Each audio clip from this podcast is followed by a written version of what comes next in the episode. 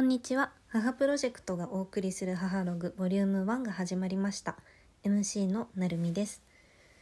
なんだかすっかり冬ですね皆さんいかがお過ごしですか私は先週先々週かな三菱一号館美術館に行って印象画の展示を見てきましたあのこれがすごい良かったんですよネタバレになるといけないので作品の素晴らしさはちょっとお話ししないでおきますあの何が良かったかっていうと展覧会に行くと冒頭に開催のご挨拶みたいなパネルがあると思うんですけどあれがすごく素敵だったんですどんなことが書いてあったかというと印象派の画家たちが描こうとしていたのは移ろいゆく光や影そこに漂う季節や時間の流れであってあの決して永遠性ではないっていうようなことが書いてありました私たち日本人は印象画が好きって言われてますけど中学校時代にこう「平家物語」で諸行無常の精神を教わるわけですからそりゃ印象が好きだよねってこう腑に落ちたんですね。あの私たちは永遠がないっていうことを理解しながら一方でその美しい状態にこうずっと身を置けたらいいのにと願ったりするアンバランスな生き物じゃないですか。でそのアンバランスさが見て取れるので抽象画は私たちの心を捉えるのかなって感じましたそれでこれって「鬼滅の刃」の小峠先生が言ってたことだよなって思ったんですあの「鬼滅」は去年すごい好きになって原画展外れちゃったんですけどちょっと話は戻ってその移ろいの中にある光や影に美しさや愛おしさを見出す人間の心は不変であって不滅なんだなって感じてちょっと涙ぐみながら天井を守り、ま、回りましたなので今日はなんだかちょっと多感な心とともにお送りしたいと思います前置きが長くなりましたが今日のゲストをお呼びしましょう今日のゲストは母プロジェクト代表林理恵さんです理恵さんはーい。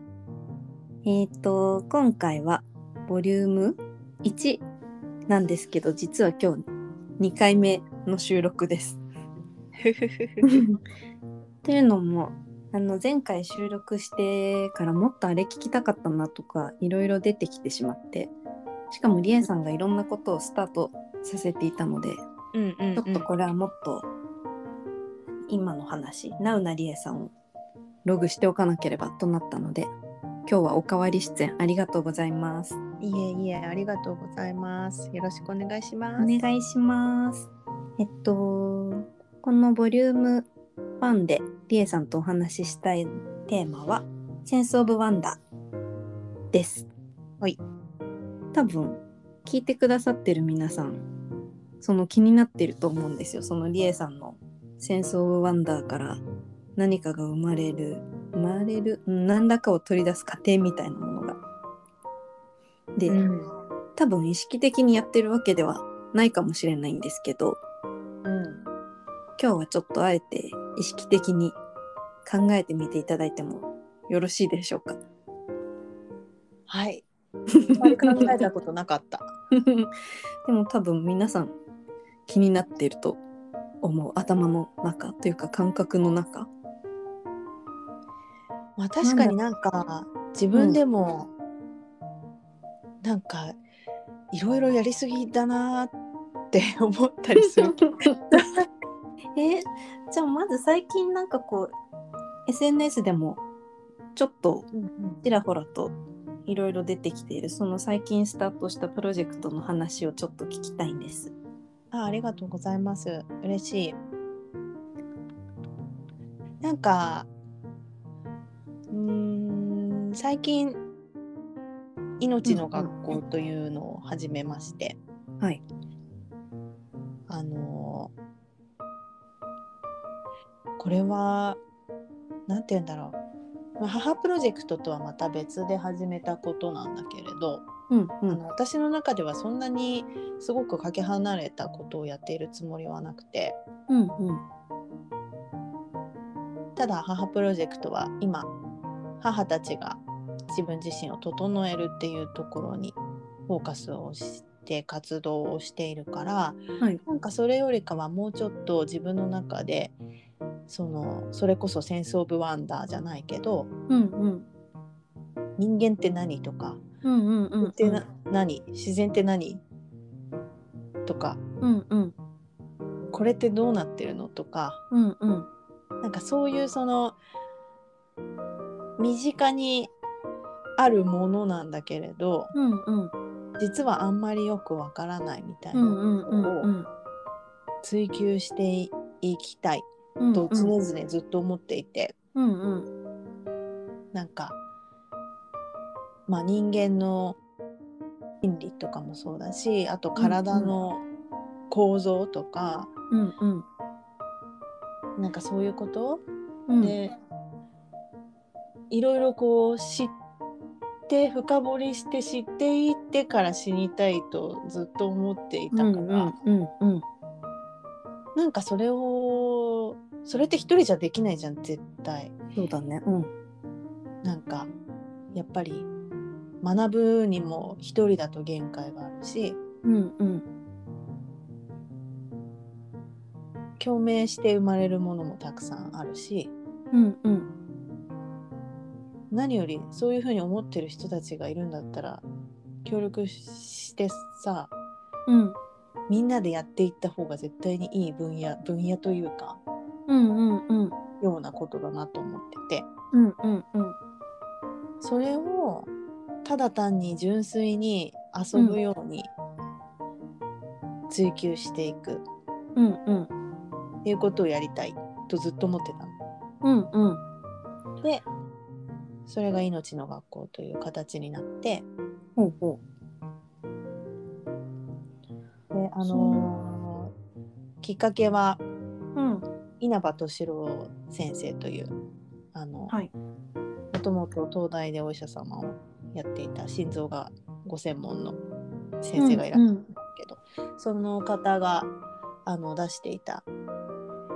の「命は後の命へ」という本うんうんがありまして。はいこれをきっかけにあのその本の中身に書いてあることにあの触発されてというか、うんうんうんうなんんかすごく心に響いてなこれはあのなんていうの命の場とか対話の場みたいなことを書いてたんだけどそのなんか、うん場自体をどうしても作らなきゃいけないような気持ちになった、というか作りどうしても作りたいという気持ちになったっうんうんうんていう仲間たちがうん集まりうんうん命の学校っていう風になったんですけど、その集まったのはどうやって集まったんでしょうあでもねそもそもこのあのー私の葉山の母の拠点のうんうん隣の食のコミュニティがあって紬というんですけれどはい紬もあのコミュニティなんで780人ぐらいメンバーがいて、うんえっとそのメンバーが葉山の拠点にいろいろ出入りしているんですけどうんうんその紬のメンバーのひ子が大半で、うんうんえっとそうだから本当にたわいもない話からなんだよねだけどやっぱやっぱりり読んだみたいなうんうん読んだ読んだっかけにみたいなそうんうんうがきっかけでうん読んだ読んだじゃあこれちょっと本当にこれについて語る回やろうよみたいな感じでうんうん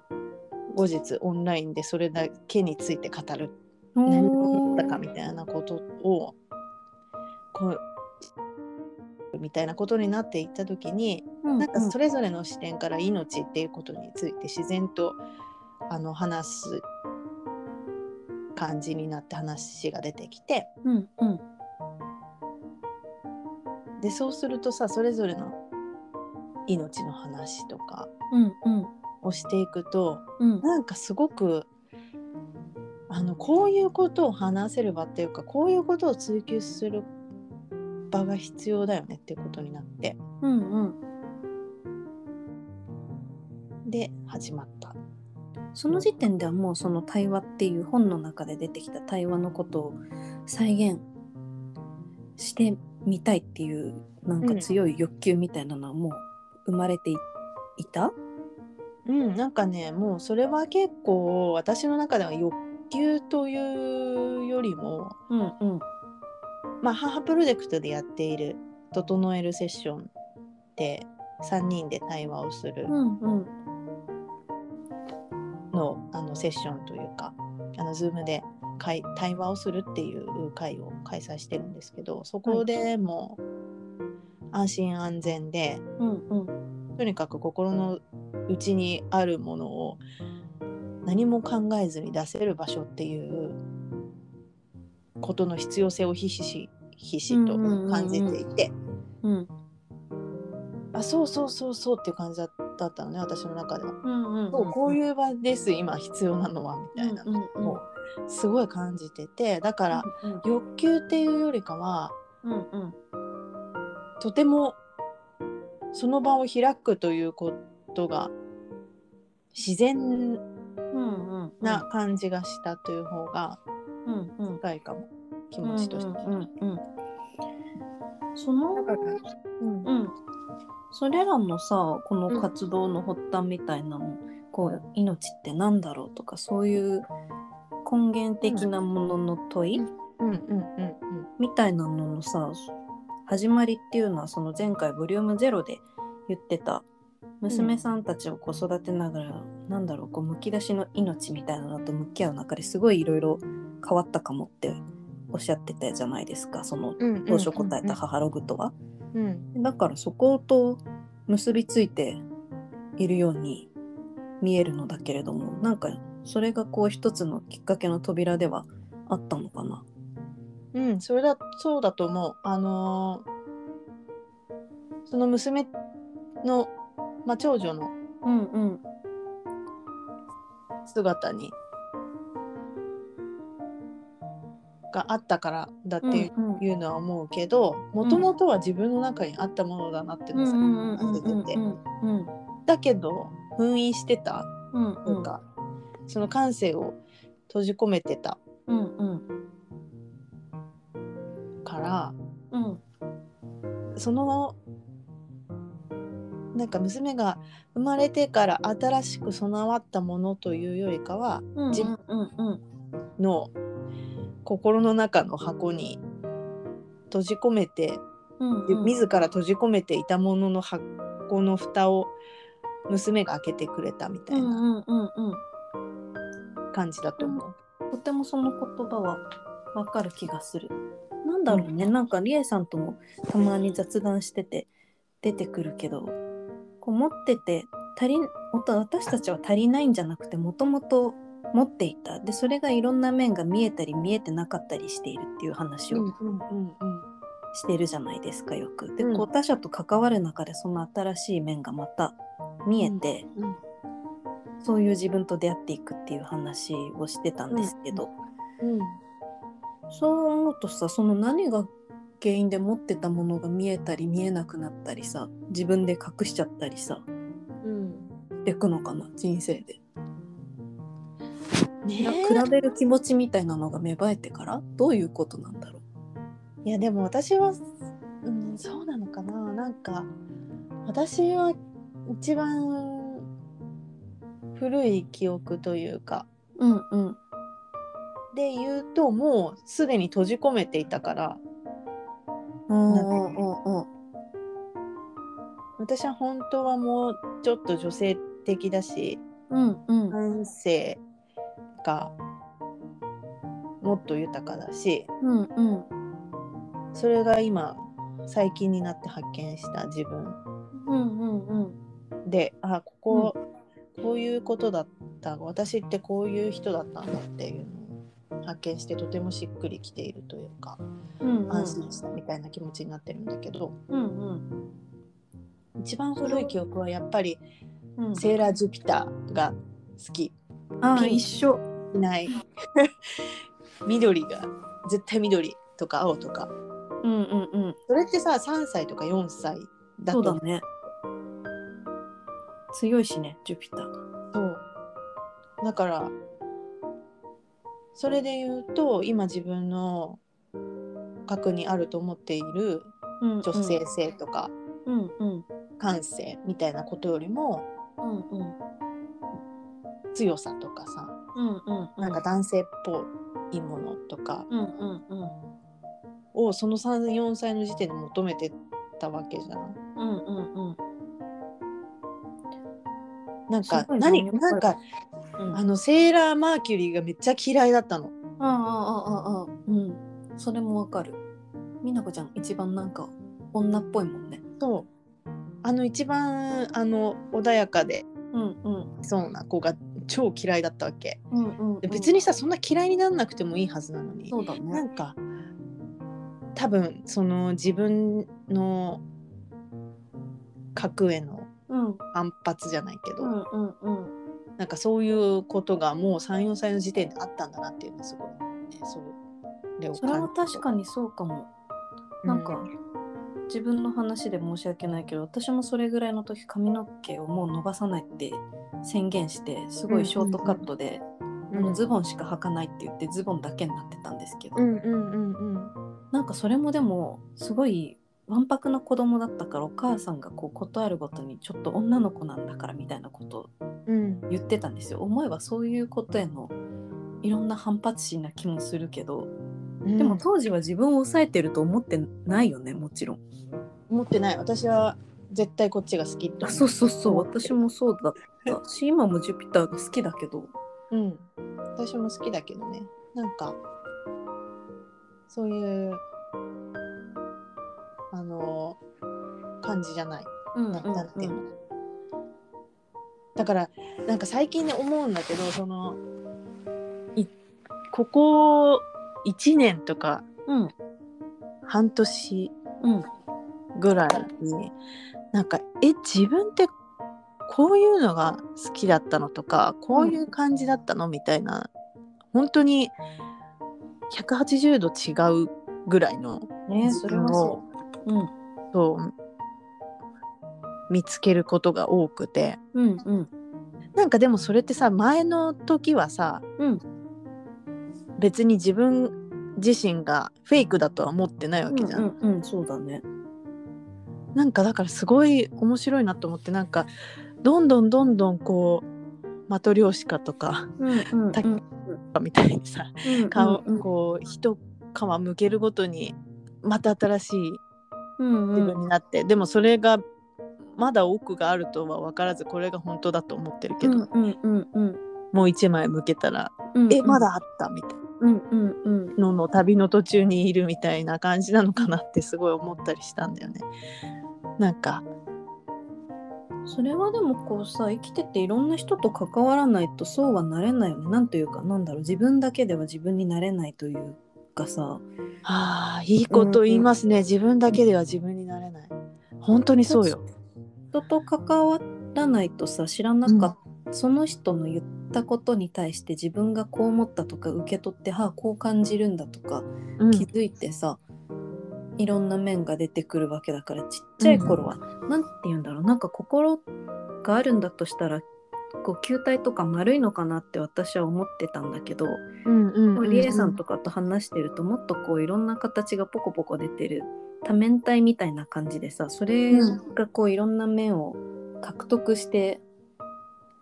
面が増えていくみたいなうんゲームがゲームって言ったらあれだけどそういうのが人生なんでしょうか。ねえなんかそういう感じの方が近いうんうんんじゃないかなっていう気はする、なんかうん別にその発見していく新しい自分もさうんうんあの元なかったわけじゃなくて新しく取得したものっていうよりかはうんうん全部うちにあったものなんだけど、うんうんうんなんかそれが掘り起こされていくみたいなことなのかな人人が手伝ってくれて掘り起こしていく作業みたいな感じなのかな。そうなのかもしれないその「センス・オブ・ワンダー」の芽生えみたいなのも自分の中で考えていることと人と関わってうんなんかそこでまたこうちょっと根をつつかれるというかそうして生まれてくるものなんだろうねきっと。うんかなそうなんじゃないかな思うのはさでもリエさんはこうさ他人に対してこう自分を明け渡せるというかさそういう人との関わりでいろんな面が出てくるって言ったってこう関わるにもいろんな種類があると思うんですけどすごく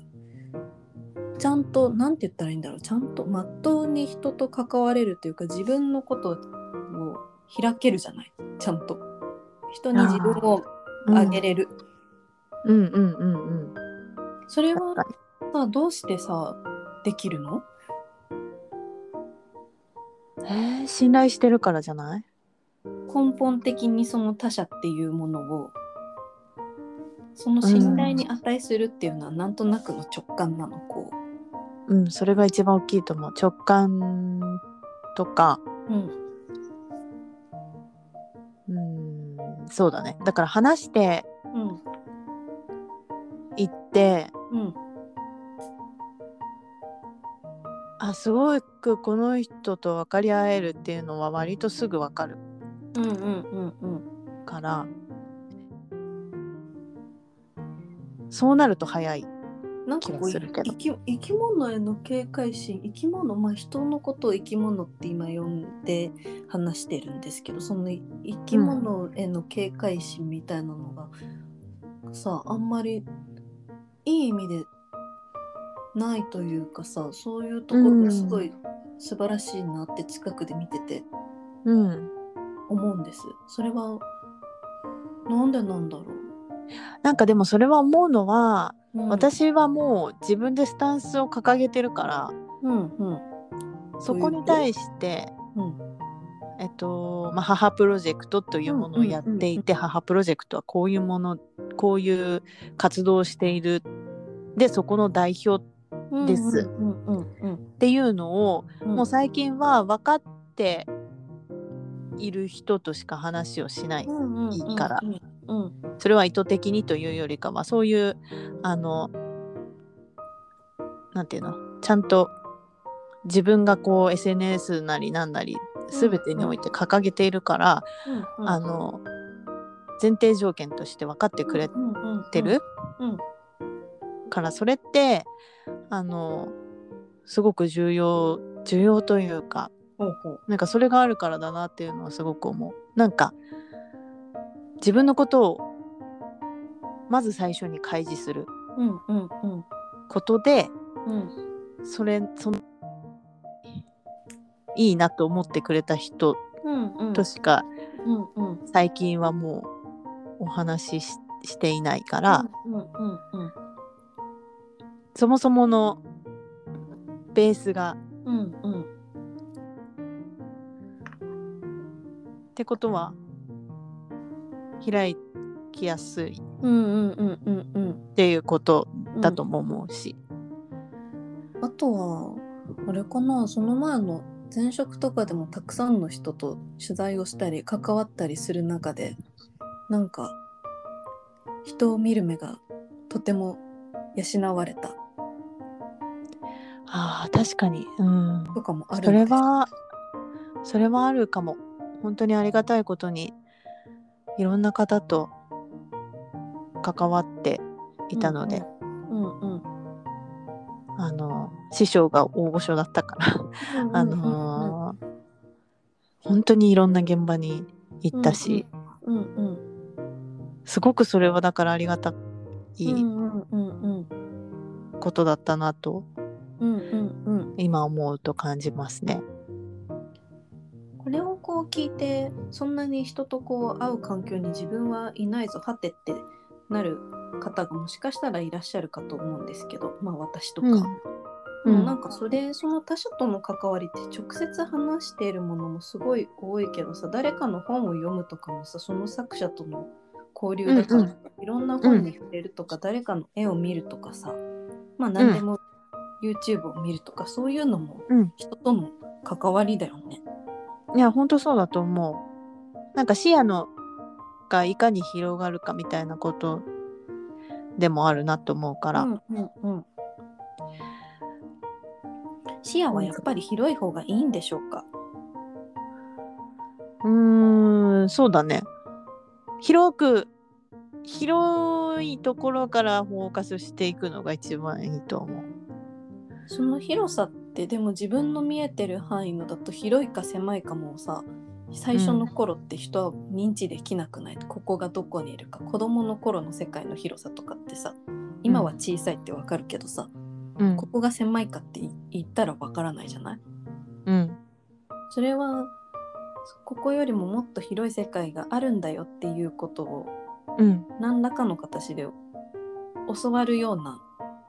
経験をしないと知れないっていうことなんだろうか。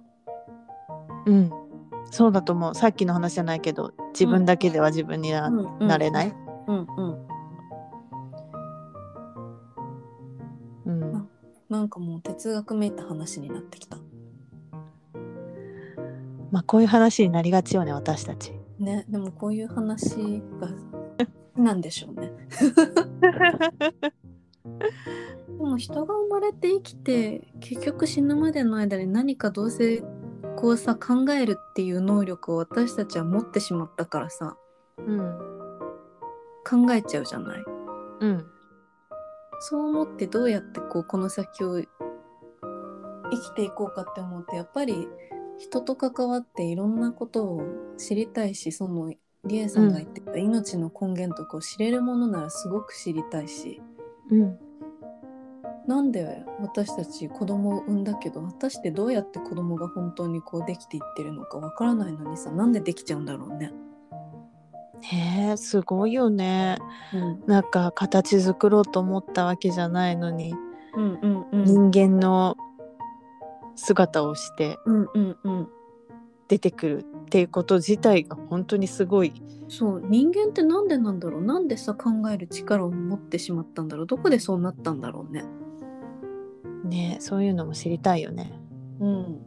知りたい進化論のお話ね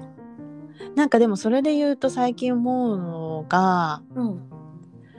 あの私ずっと思考人間でうんうんうんうん本読んでは考えうん起きては考え寝る前まで考えみたいなのがすごくす、うん好きだったし、うんどうしてもそれをやっちゃうタイプだったのね。うんで今も別に抜けてはいないんだけどうんうんなんだけどその命の学校っていうものを始めようと思ってうんうん動いていって、うんその仲間たちといろいろ話していった時にうんうんこれは思考ではわからないっうんていうのをすごい感じた。うんうんうん脳を使うっていうのは人間がそのやってきたことだしうんその考えるっていうことも人間が取得うんそれ以外にやっぱり体感とかうん感覚みたいなのも人間は備わっているじゃない、うんまあ、すうん動物もそうだけどうんなんかその命の根源とか自然についてとかうん地球についてとか、うんまあ、あらゆるその興味のあることをうんやっていくときに思考だ,、だけでは到達できないと思ったの。ほう面白いっていうのはそれはねあんまうまく説明できなくて申し訳ないんだけど直感的にっていうのが多分一番、あの近くてえー、この直感的をなんとか言葉にできないのか聞きたくなってしまう。そうでもかん考えるだけじゃじゃなくてなんか瞑想とかしてても考えちゃうじゃんやっぱりうん、考えちゃう。だからそのとにかく座って瞑想するみたいな高度なことをうん、やるっていうよりかはもっともっともっと体感していく方がうん、いいなと思ったの。っていうのはなんかあのー命の学校の第1回目でもうん、うん、あの協協力していただいた「香りとともに」といううんうん、あの香りの、えー、調調香香師師さんうんうんうんのサリさんという方がいらっしゃるんだけどサリさんのアトリエにあの遊びに行った時にうんうん森の中に立つアトリエだったんだけどその香りとの遊び方が本当に素晴らしくて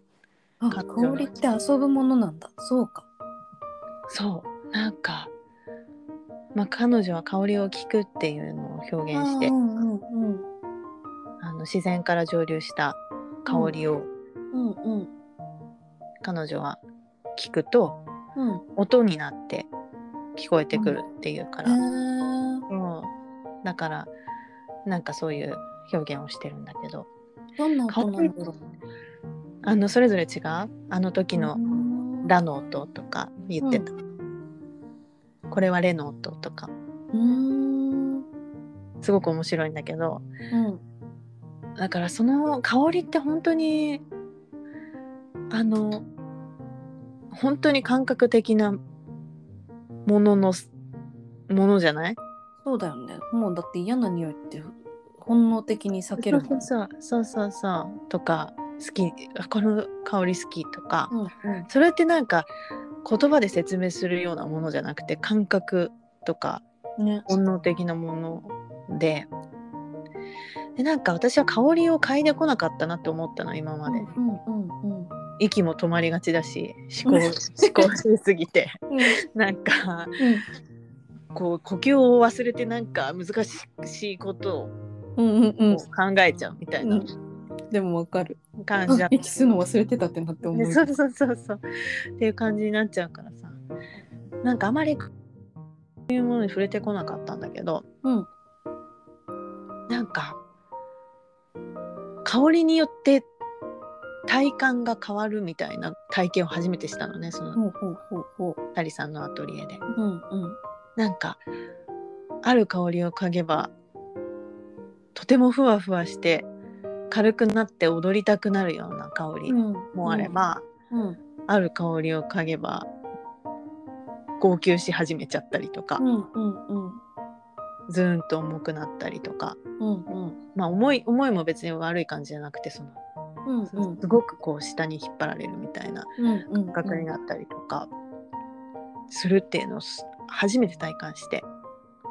すごいなんかねその感覚って思考では全くたどり着けない領域じゃないうんそうだねでなんかで彼女たちまあサリさんとあとリエあのお料理を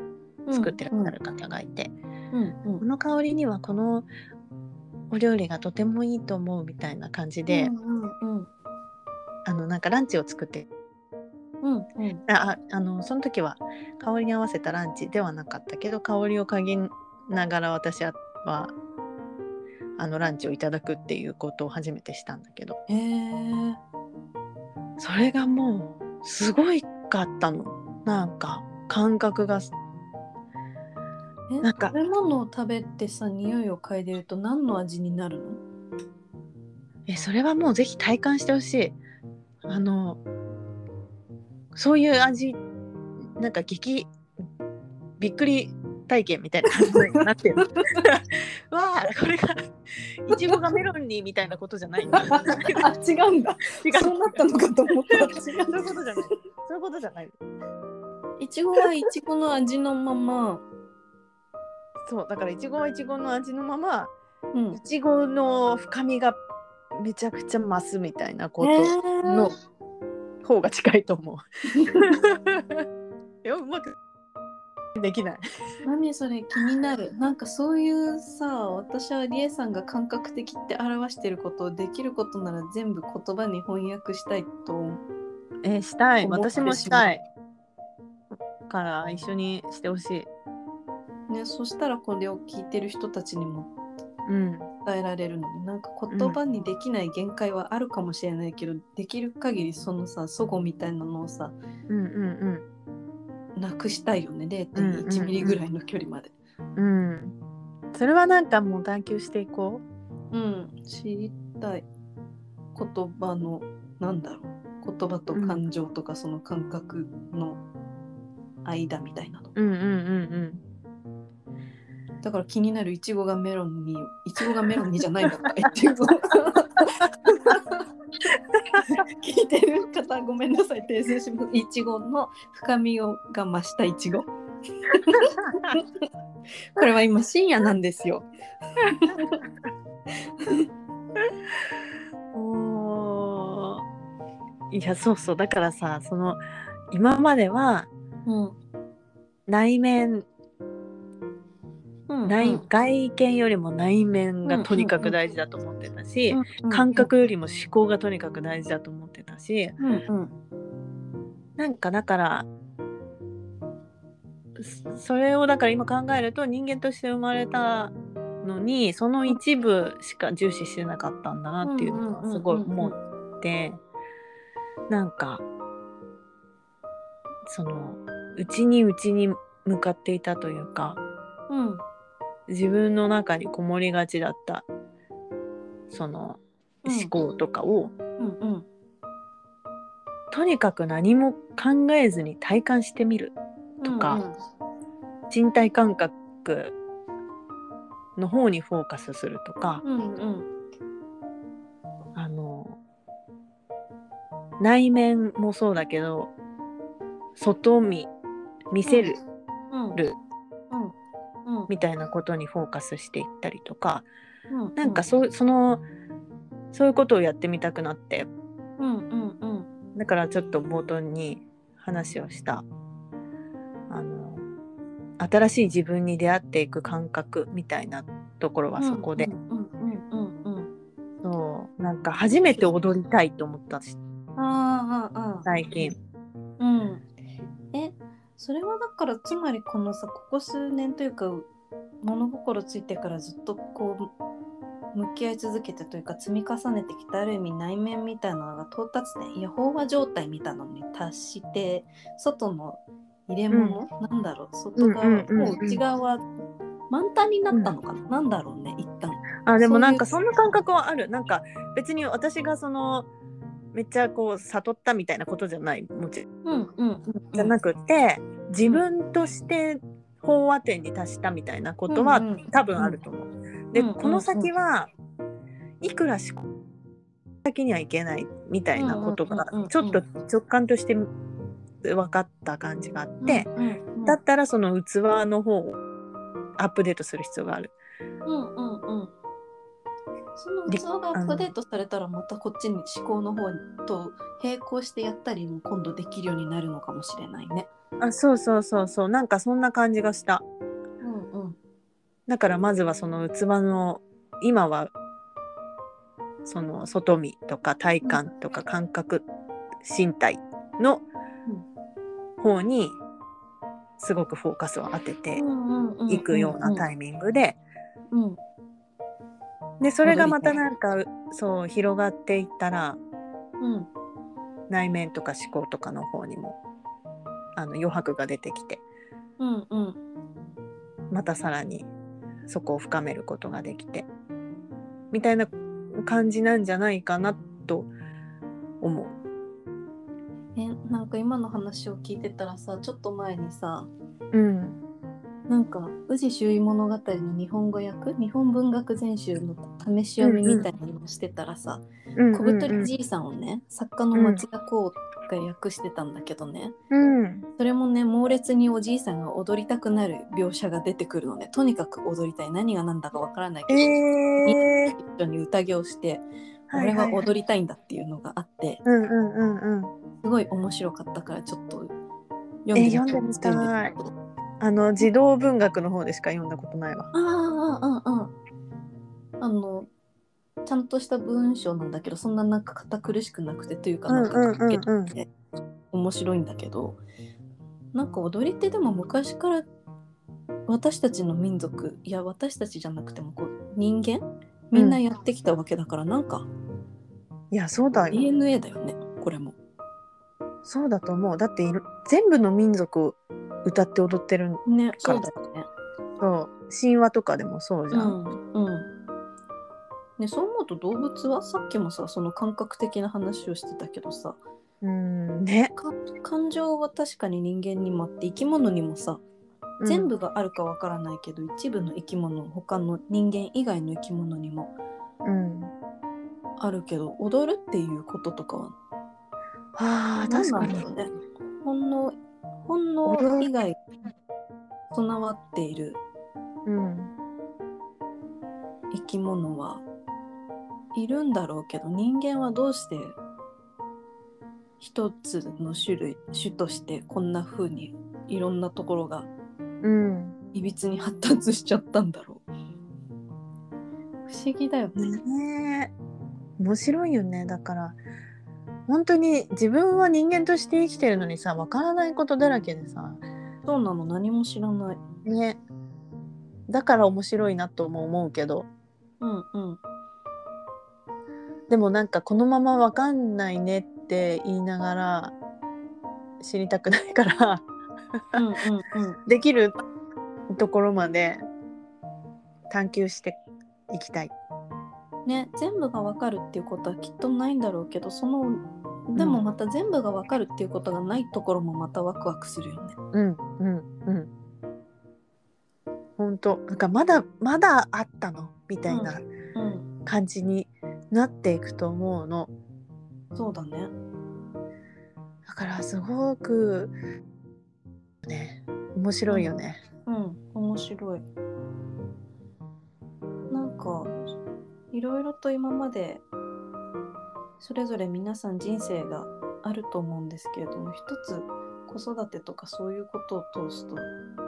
命のその大元みたいなのに触発されて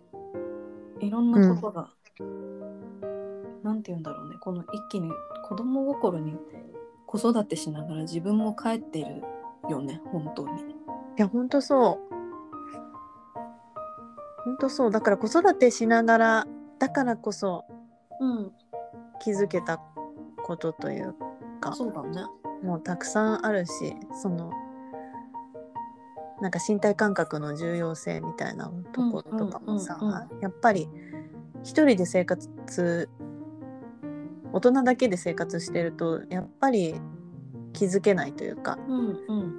んどうしても思考に偏りがちだしうんうんなんかあんなに楽しそうに歌ったり踊ったり遊んだりするっていうことがデフォルトで人間の機能として備わってうるんうんうんうん。のがすごい面白そうそう。なんか面白い。いね。多分産むっていう選択をしなくってもそれなりになんかこういろいろ考えたりしながらまた別のやり方で人生の面白さはさ見出してたかもしれないけどさうん、あれよねこの途中の話にまた戻るけど子供っていうものと接してまた自分の違う面がうん、かなり開いたよね。そう。そしてそれをすごくいいと思っているっていうところがうん、嬉しいね。うん。本当そう 思うん。なんかリエさんこのまま宮本武蔵みたいになるのなんかこう。何それどういうことう なんかバガボンドとかみたいじゃない どういうことどういうことなんかこうさあの人もすごい自分と対話をしてさ絵うん絵も上手だしさなんかこう描いたりしてるじゃん宮本武蔵さんもこううんあの剣だけでなく周りのことを観察してそれを自分のさこうう、んうん。何剣立ち筋とかにこう生かしてやっていたけどリエさんがやってることもそういうようなことじゃないまあそれはめっちゃ嬉しいね。私もあのー少年漫画が大好きでうんうん、うん、なんか、あのいつも、まあ、普通にメジャーなやつを読んでるんだけどううなんか、いつもやりたいのはうんその少年漫画とかを読んでこれやりたいって思うのはなんかそういう瞬間なんか「ワンピースで言うと、うんあの覇王曲みたいなのとかうんうんうんが欲しい。あの私たちも去年散々「鬼滅の刃」の全集中の呼吸ができないかとか言 ってたそうそうそうそうとかなんかもうなんかわーってこう戦うみたいな場面もまあ好きなんだけど、そうじゃなくてなんか、この人人たちでうんいかにこう他を圧倒するかみたいな場面が大好き でなんかあるじゃんそういううんうんやばい、この人レベルが違うみたいな人が出てくる瞬間、うんなんか、うんやばいみたいなこの人、超かっこいいみたいなうんうん うん感じになるわけそういう場面が出てくると、 うんうんうんだからそういうところに憧れはあるよねルイさんのこかっこよさへの根源的な憧れや追求っていうのはどこから来てるんだろうね。ご家族の影響とかもあるのかな。なんだろう。わかんないそれはわかんないねどういどうなんだろうねなんかそういうさ子供の頃からどうしても好きだったっていうなんだか説明のつかないそれは何なんだろうね。私それも気になる。えもともと持ってたものがすごく強く色濃くさ出るのが幼少期じゃない多分。うんうんうん海とかそういうそれはなんだろうねそれも DNA の仕業なのかななんか今はさ性格とか感性っていう言葉で片付けられてるところが多いけどさその言葉の裏側には解明されてないいろんな遺伝子のさ仕業みたいなのがあってきっと何かあるようななんか理由を求めすぎるのは良くないのかもしれないけど何かあるんじゃないかとすごく思うよ。うんうんうんうんうんわかるよそれはちょっとそこも探求したいポイントだねねかっこよさを求める遺伝子みたいなのがあるのかもしれないしさ。うんうんうん、うん DNA の配列の中に。うん、そうだねなんかかっこよさとか美しさとか美学みたいなことにすごく好かれる、うんうん。面白いね。りえさんの今とこれからと。ねえ楽しみだな、なんか先のことって考えたりするタイプですかそれとも今を生きているタイプですかえ先のことってどれぐらい先のことですかえ先ちょっと私があんまり先のことを考えてないタイプだから自分で質問しておいてどれぐらい先なのかわからん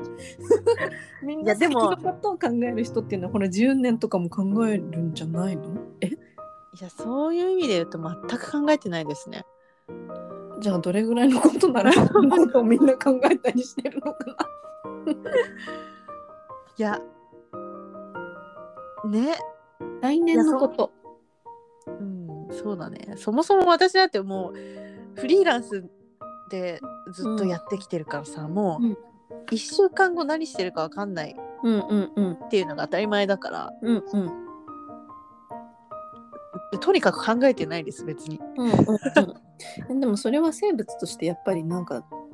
本能的ではあるような気がするだって今あがでも一それは番大事だもんねうん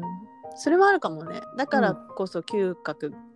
がうん磨かれていった、うんうんうんうんまだ途中だけどみたいなうんうんことはあるかもねうんうん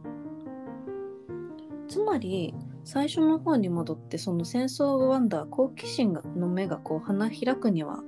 何が必要なんだろうって考えるとさうんたくさんたくさん実生活ともなんかいろんなんいろんな本とかも含めいろんな出会いがあって、もちろんその花開かなかった経験みたいなものも養分になってうん試行錯誤や考え続けて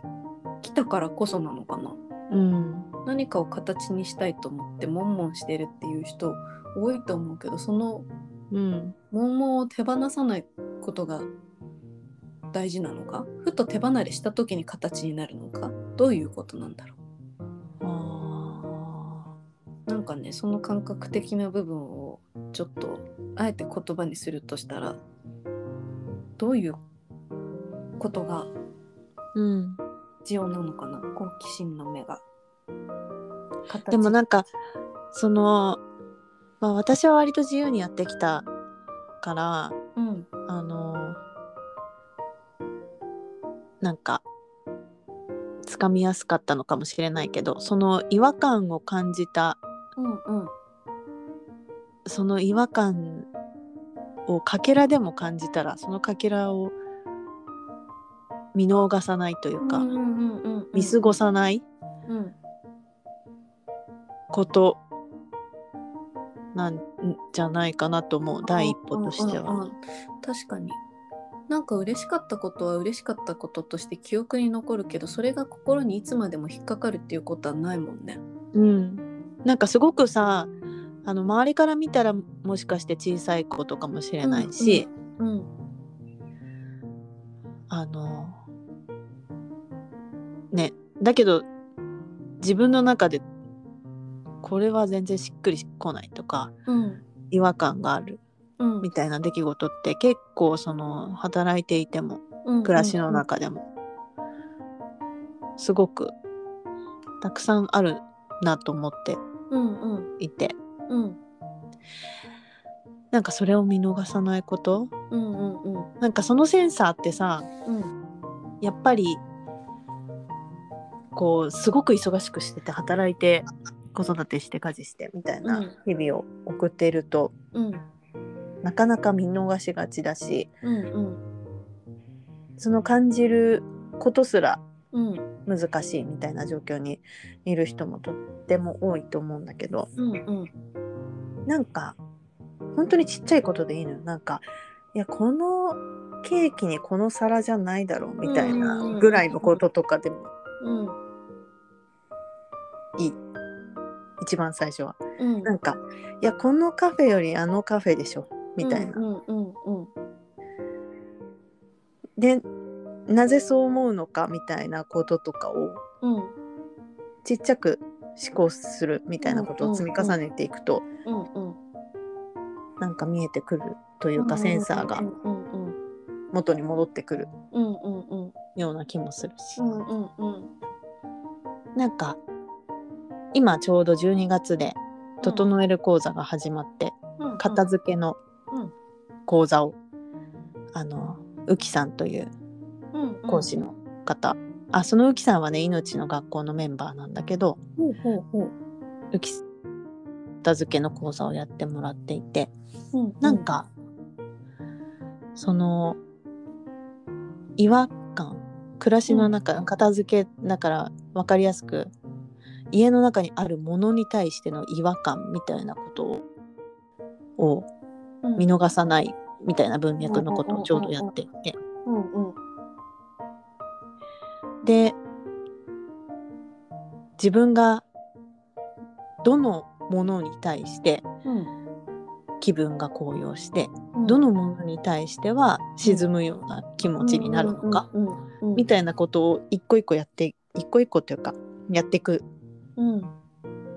作業中なんだけど私たちは、うんこうんう受講受講生は。うんうんなんかでもそういうことの積み重ねだろうなっていううんうんうん気はする。うん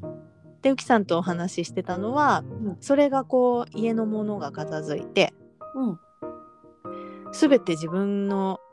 気分が良くなるもの、うんうん心が温かくなるとかすごくキュンとするとかそういうものだけに囲まれた暮らしになった時に、うんなんかあの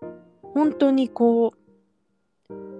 踊るように生活するとか、生活全体があのマインドフルネスというかうん瞑想状態みたいなうん感じになっていくみたいなことをお話しされていてうんうんなんかいやそのそういう環境そういう状態までいけば、うんおのずとじゃあ自分が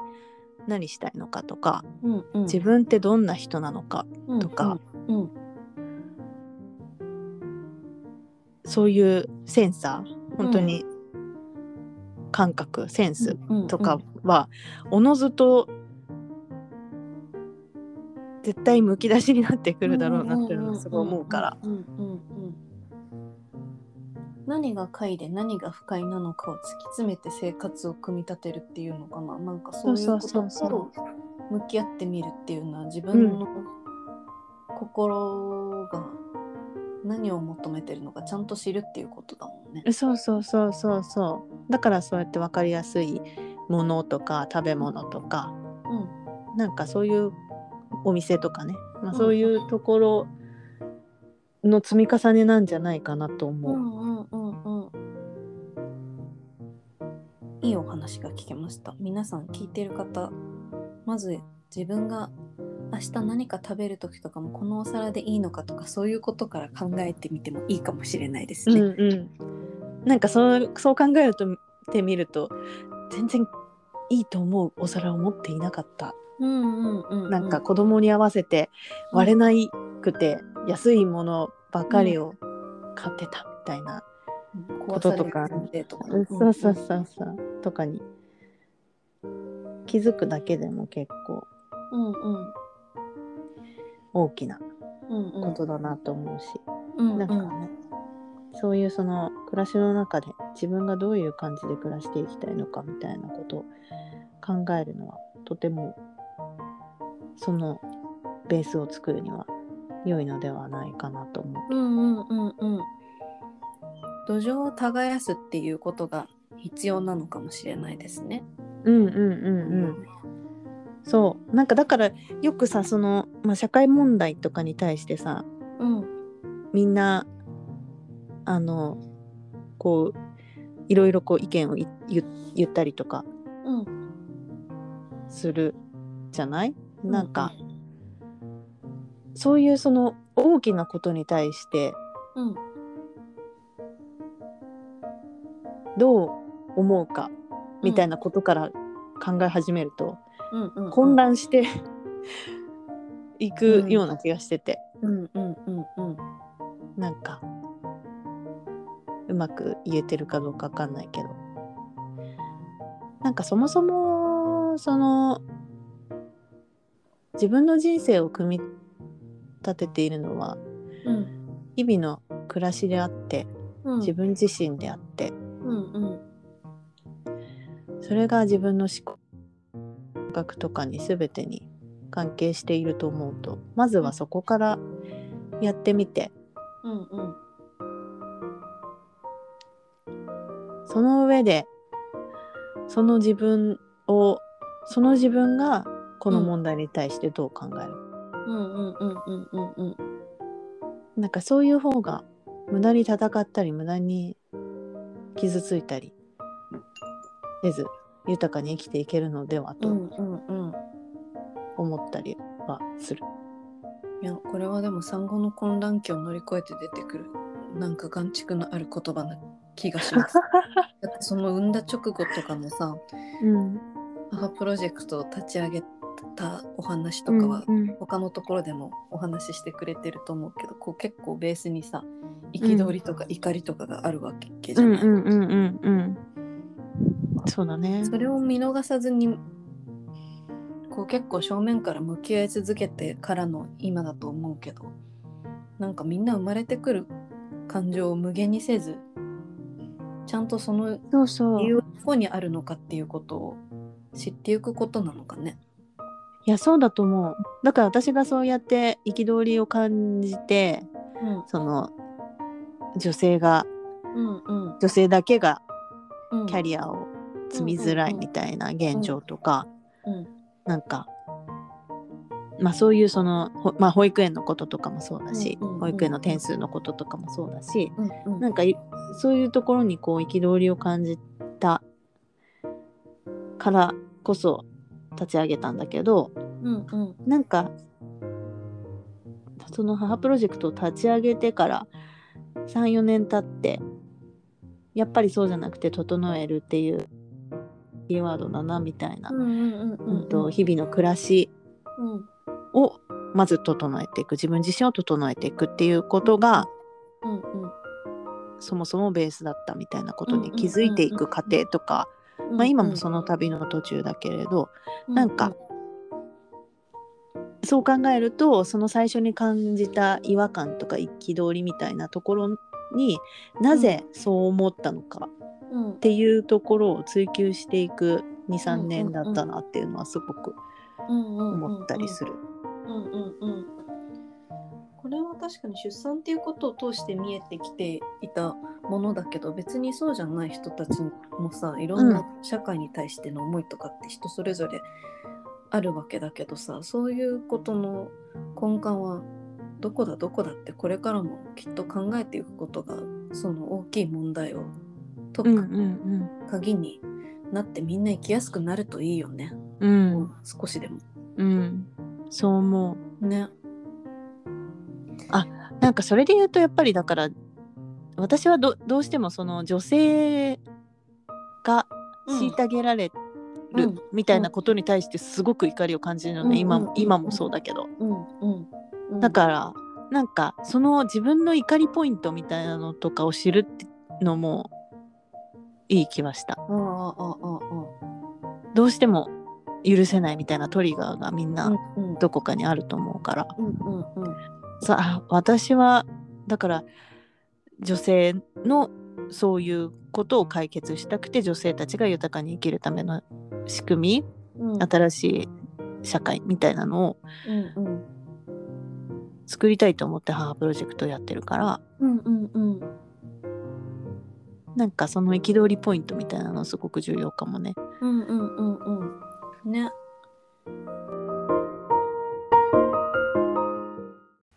えっ、とここで収録時間マックスまで録音したのか